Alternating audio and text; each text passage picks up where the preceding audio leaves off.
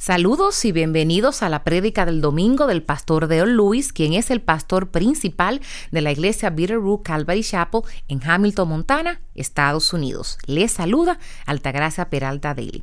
La prédica del domingo se titula Pastores al servicio del pastor y se enfocará en el libro de Primera de Pedro capítulo 5 en los versículos del 1 al 4. Después de haber escrito cinco cosas que el cristiano perseguido puede hacer durante una temporada de persecución severa, Pedro aprovecha la oportunidad para abordar la responsabilidad del liderazgo de la iglesia durante esa temporada. Lo que aprenderemos de las palabras de Pedro en los versículos del 1 al 4 es que la persecución obliga a los pastores y líderes de la iglesia a aumentar sus responsabilidades. En Primera de Pedro, ese capítulo 4, versículo 17, Pedro escribió que tal persecución venía primero a la iglesia y como tal era un refinamiento para su madurez. Dado que esto era cierto para la iglesia, lo es aún más para los pastores y los líderes de la iglesia. Este es el contexto de las palabras que Pedro escribe ahora cuando los anima a trabajar fielmente, con entusiasmo, como ejemplos. En, Primera de Pedro, en el capítulo 5, en este versículo 1, esta sección nos da una idea de la estructura de la iglesia primitiva que necesita un poco de aclaración, ya que Pedro describe el liderazgo de la iglesia local como en varios segmentos. Primero, Primera de Pedro, en el capítulo 5, versículo 1, ancianos. Y la palabra dice, por tanto, a los ancianos entre vosotros, exhorto yo, anciano como ellos y testigo de los padecimientos de Cristo, y también participante de la gloria que ha de ser revelada. Pedro se identifica a sí mismo con esta misma palabra, diciendo que él también es un compañero anciano. La palabra griega define la palabra como una designación de un hombre avanzada en años, avanzado en años. Más tarde se convirtió en una designación oficial hacia un cargo de una iglesia local, que en otros lugares se le llama superintendente u obispo. Eso viene en Hechos capítulo 20, versículos 17 y 18, y también en Primera de Timoteo capítulo 3 en el versículo 2. La diferencia a estas palabras que se refieren a la misma persona es que el uso de la misma describe a la persona, pero enfatiza diferentes cualidades. Por ejemplo, anciano se refiere a la madurez del oficial, mientras que obispo enfatiza la responsabilidad del cargo. Los ancianos fueron nombrados para cargos basados en Hechos capítulo 14 versículo 23 cuando nos dice, después que se le designaron ancianos en cada iglesia, habiendo orado con ayunos, los encomendaron al Señor en quien habían creído. Y ese nombramiento se basó en lo que la gente ya notó que estaba activo en sus vidas. Segundo, Primera de Pedro, capítulo 5, versículo 2a nos habla de pastor y su palabra dice, pastoread el rebaño de Dios entre vosotros. Aquí la palabra significa alimentar e incluye los deberes de un pastor que incluye cuatro responsabilidades. Primero, cuidar, segundo, alimentar, tercero, cuidar y cuarto, guiar. Cuidar, alimentar, guiar y cuidar. Aquí el aspecto clave es una vocación y no una carrera. Ir a la universidad bíblica o querer entrar en el ministerio no es lo que la iglesia debería buscar en cada persona. Esto debe ser una persona que es como un hombre que está enamorado, para que las cuatro responsabilidades anteriores no sean tareas que se lleven a cabo a través de la semana, sino como actos de amor que se hacen diariamente a los que se ama y se adora. Primera de Pedro, capítulo 5, el versículo 2b dice, velando por él, superintendentes. La palabra aquí se refiere más a los deberes de un obispo y principalmente son para proporcionar supervisión y se refiere al cuidado espiritual de las ovejas de Dios. Tal supervisión incluye exhortación y aliento, y siendo la clave no solo compartir la victoria, sino el camino hacia ella con un fuerte énfasis en los obispos y sus propios fracasos en el camino a través de la fidelidad de Jesús. El supervisor debe poseer compasión debido a su propia transparencia, haciendo así su vida un ejemplo para los hermanos en la fe. Si bien estos tres títulos pueden expresar a tres personas diferentes, todos deberían encajar en una persona en la iglesia local, y esa sería el pastor. Como tal, esta sección debe ser leída regularmente por aquellos que han sido llamados al liderazgo y también es la norma por la cual aquellos a quienes estamos llamados a servir pueden inspeccionar nuestro fruto y progresar en la madurez de nuestro llamado.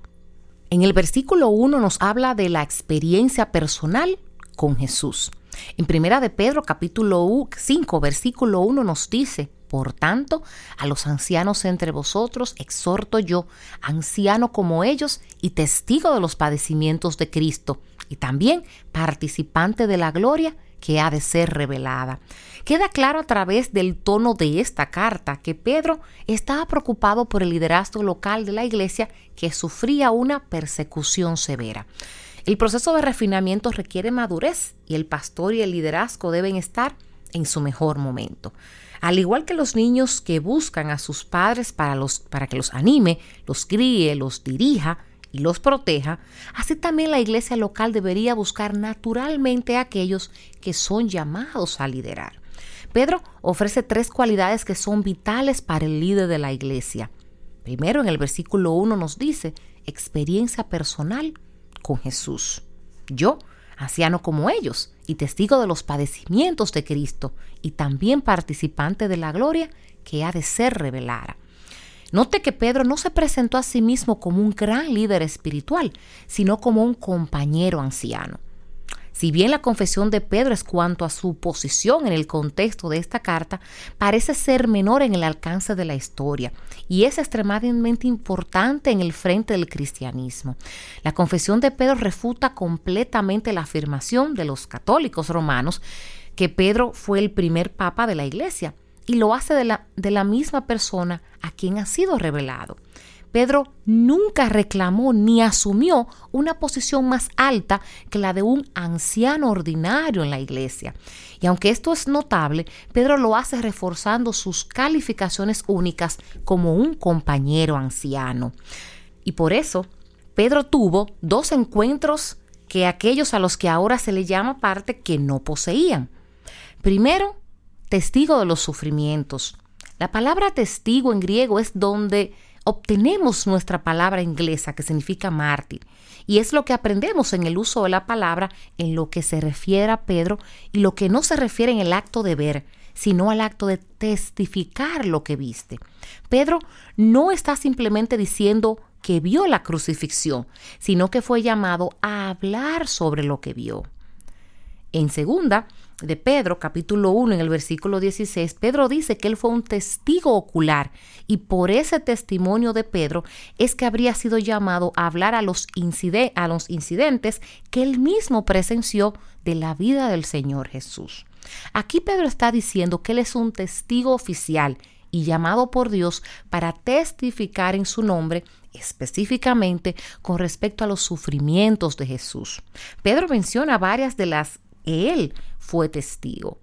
Nos habla de las partes de la gloria que serán reveladas. Pedro menciona varias cosas en las que él fue un testigo personal. Primero, la gloria que será revelada. Esto lleva al lector al huerto de Getsemaní, a la cruz del Calvario. Quizás Pedro recordó su experiencia, como se recuerda en Mateo capítulo 17, en los versículos del 1 al 5, del monte donde él personalmente fue testigo de la transfiguración de Jesús, de que nuevamente menciona segunda de Pedro capítulo 1, en los versículos del 15 al 18. Segundo, que en el versículo 2 nos habla el pastor del rebaño. Pedro parece tener en cuenta lo que se registra para nosotros en el Evangelio de Juan, en el capítulo 10, en el que también se nos dice en la restauración de Pedro en Juan, capítulo 21, en los versículos del 15 al 17. Y tercero, no como señores.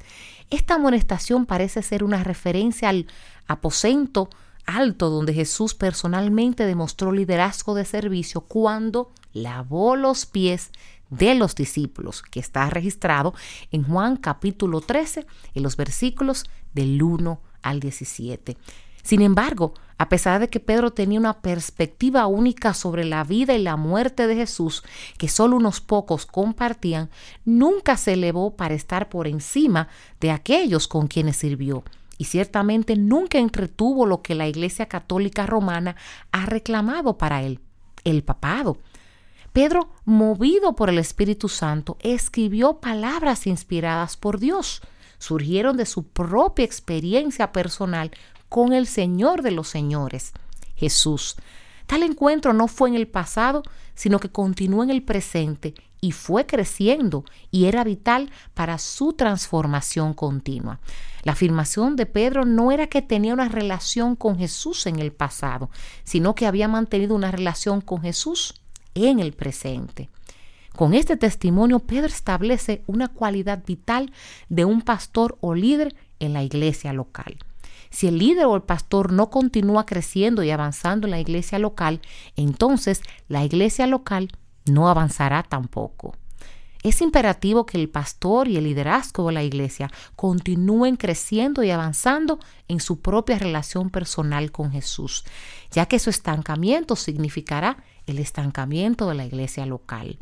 Es por eso que a menudo vemos al pastor de la iglesia local pasar por pruebas y dificultades para acercarlos más a Jesús de lo que naturalmente elegirían por ellos mismos.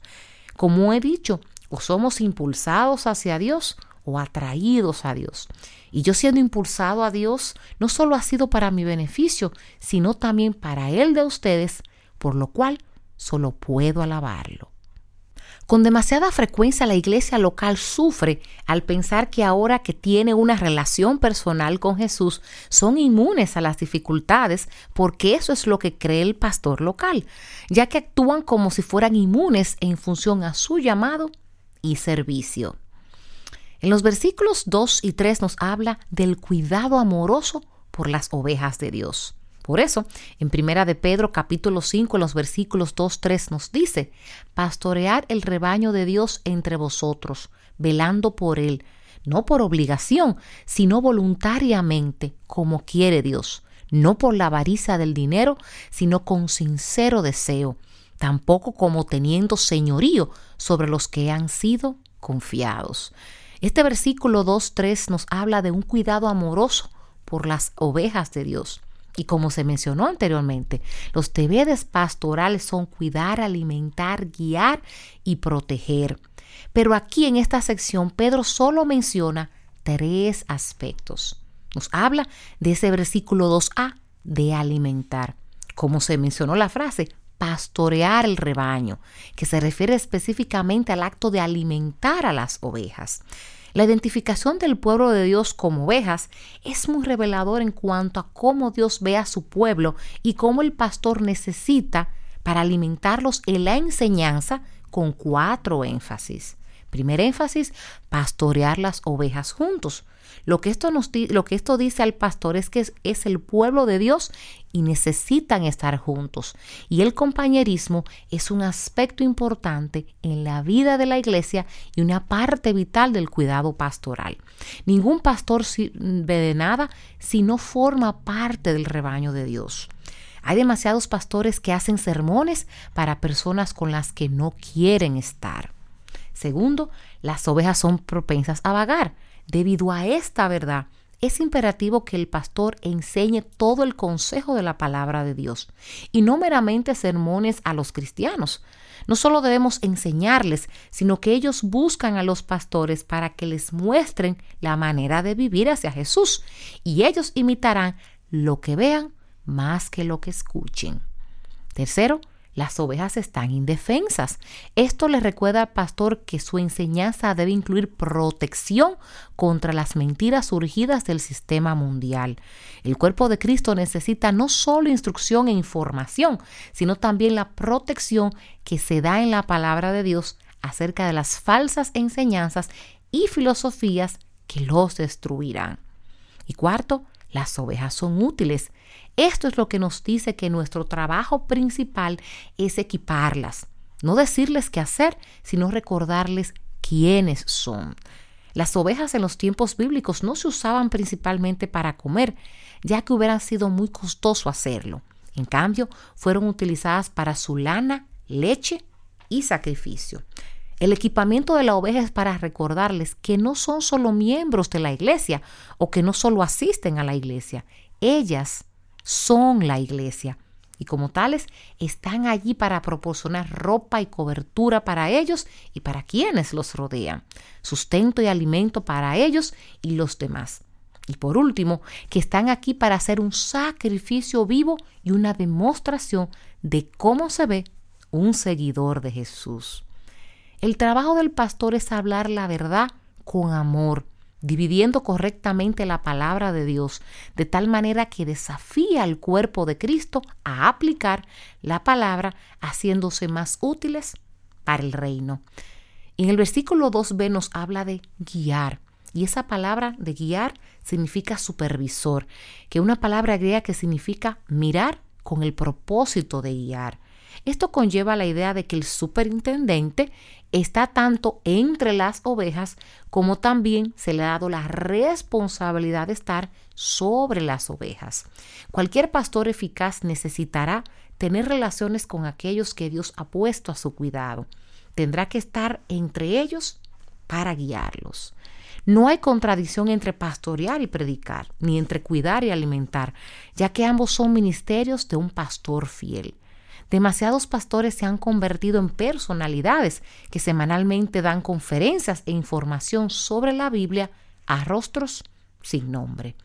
Un buen pastor es aquel que conoce a las ovejas de Dios y ellas lo conocen a Él, las ama y las guía a través de la palabra de Dios. Otra realidad desafortunada sobre las abejas es que a veces pueden ser un poco rebeldes y necesitan guía. Esto recuerda al pastor que las ovejas de vez en cuando necesitan un poco de atención personal. Algunos necesitan ser discipulados, pero tal acción debe surgir a través del amor y la preocupación de un hermano y no de un completo extraño. Cualquier buen pastor siempre debe comenzar con la comprensión de los que están bajo su cuidado. No son ovejas, sino que pertenecen a su maestro y todos han sido comprados con la preciosa sangre de Jesús. Tanto el pastor como las ovejas tienen una responsabilidad el uno al otro y ambos rendirán cuentas a Dios por cómo trataron y se trataron el uno al otro. Ser un pastor que guía tiene algunos peligros y Pedro menciona dos. Primero, la pereza, no por compulsión sino voluntariamente. Pedro les recuerda a los pastores que sus deberes nunca deben ser un trabajo que ellos realizan. No están obligados a hacerlo, sino que es un privilegio hacerlo. El ministerio puede convertirse en un buen lugar para hacer holgazán si el sirviente olvida para quien trabaja. Muchos en la iglesia no tienen idea de lo que el pastor dedica su tiempo a hacer y rara vez preguntan. He conocido hombres que se levantan cuatro horas antes del servicio del domingo para preparar el mensaje, hombres que pasan más tiempo en el campo de gol que entre el pueblo de Dios y aquellos que estudian en sus casas o en cafeterías, teniendo una iglesia donde estudiar. Personalmente creo que podemos ver una persona que es llamada o tiene una carrera por la forma en que usa su tiempo, ya que pastorear una iglesia nunca va a ser una semana laboral de 40 horas. Es mucho más que eso. Es un llamado 24/7. La segunda, la codicia, no para ganancia deshonesta, sino con entusiasmo. Si bien la Biblia dice que un trabajador es digno de su salario y la iglesia tiene responsabilidad de proveer por el cuidado que el pastor le está dando, este nunca debe ser el motivo del pastor. Durante los primeros nueve años de mi ministerio fui bivocacional y no fue hasta que mis responsabilidades en la iglesia crecieron a tal nivel que ya no pude equilibrar la familia, la iglesia y el trabajo de manera efectiva hasta que dejé mi trabajo. El pastor nunca debe servir por un cheque de pago, ya que eso lo convertiría en un asalariado. En lugar de eso, debe ser alguien que ansiosamente espera servir al pueblo de Dios por amor a Dios y por aquellos a quienes sirve. Y el versículo 3 nos habla del cuidado. La palabra clave en esta sección es, pero siendo ejemplos para el rebaño. Pedro no está sugiriendo que el pastor se convierta en un dictador para el rebaño, sino en un ejemplo principal para el rebaño. Y todo pastor conoce la realidad de que no puede manejar, no puede manejar las ovejas, solo se puede dirigir a las ovejas y la iglesia necesita líderes que sirvan y siervos que dirijan. Me temo que hoy hay demasiadas celebridades en el púlpito y no suficientes siervos. En el servicio como un ejemplo que el pastor equilibra entre la gente y estar sobre la gente, ya que nunca serán vistos por encima de la gente. La gente sigue mejor a los pastores que practican lo que enseñan, ya que no verán solo la victoria, sino el proceso. Los pastores deben darse cuenta de que nunca pueden llevar a las personas a donde ellos mismos nunca han ido. Dios es aquel que asigna al pastor al rebaño y como tal no tenemos competencia en la obra de Dios entre nuestros compañeros pastores y tampoco deberíamos estar manejando dictatorialmente a los demás. Somos supervisores y no jefes. Y el capítulo 4, un deseo de agradar solo a Jesús. En primera de Pedro, capítulo 5, versículo 4 nos dice, y cuando aparezca el príncipe de los pastores, recibirás la corona inmarcesible de gloria. Un deseo de agradar solo a Jesús. La tercera de estas tres cualidades que son vitales para el líder de la iglesia después de tener una experiencia personal con Jesús y un cuidado amoroso por las ovejas de Dios es que deben desear más que nada agradar solo a Jesús. A todos los intentos, los internos, le digo lo mismo. Decida ahora mismo a quién sirve y busque complacer. Aquí solo hay una sola, una respuesta correcta. Así que elige sabiamente. Jesús es el buen pastor que murió por las ovejas y el gran pastor que vive siempre para las ovejas y el pastor principal que vuelve por las ovejas. Solo a él le daré cuenta de lo que me ha confiado como su mayordomo. Somos tan propensos a evaluar al pastor o a la salud de la iglesia en función de cuántos asisten a una iglesia y no por la salud y la madurez de los que asisten. A Jesús no le interesa cuántos se presentaron, sino el cuidado de los que se presentaron. Algunos pastores son ambiciosos por la popularidad temporal y los aplausos que la acompañan, mientras que otros ven a la iglesia como peldaños para obtener cheques de pagos más grandes, pero estos se desvanecerán. Todos los pastores deben trabajar solo para Jesús para que cuando lo veamos cara a cara, sus recompensas puedan ser colocadas de nuevo a sus pies en adoración a su grandeza. El pastor debe constantemente trabajar para hacer su propia relación personal con Jesús, incluso por encima de las ovejas. Bendiciones. Les ha hablado Altagracia Peralta Deli traduciendo al pastor Dale Lewis, quien es el pastor principal de la iglesia Bitterroot Calvary Chapel, localizada en Hamilton, Montana, Estados Unidos. Para mayor información y recursos en español, por favor visita www.bvcalvary.com en la sección español. Y si este mensaje ha sido de bendición para ti, compártelo con quien deseas que sea bendecido. Y si necesitas que oremos por ti, por favor, envíanos un correo electrónico a oración Oramos para que tengas una maravillosa semana en el Señor.